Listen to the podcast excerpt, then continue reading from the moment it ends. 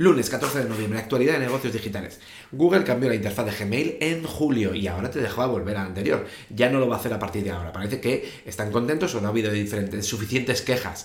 Amazon va a limitar el presupuesto de aquellas unidades que dan eh, pérdidas. Por ejemplo, la de dispositivos son 5.000 millones de dólares. Como se enfocan en la productividad, pues esas unidades les van a recortar bastante el presupuesto. Sigue su estrategia de automatizar todo. Tiene un robot ahora en almacenes que distingue cuál es el 65% de las referencias para evitar el trabajo manual y, lo hacen ellos. Están preocupados porque le critiquen de reducir puestos de trabajo. Luego, en esa misma línea tienen un dron que ya puede volar con lluvia fina y con calor extremo.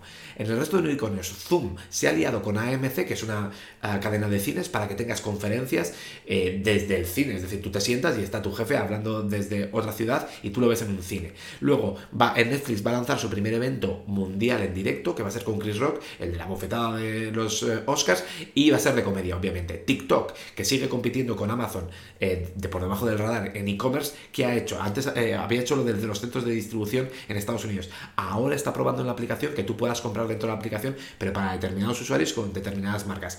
Alibaba es la primera vez que no da resultados del día del soltero, porque siempre era récord, récord, récord. Este año se ha callado, así que no habrá hecho récord. Luego, en Twitter tenemos que el director de compliance y otros se han ido y les están pidiendo a los ingenieros que sean ellos responsables de cumplir las normas.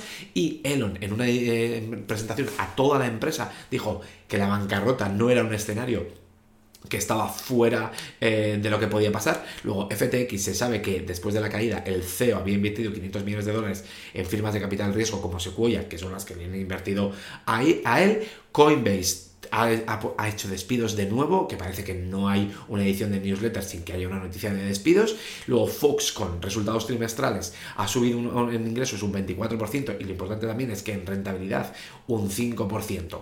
A darle caña a la semana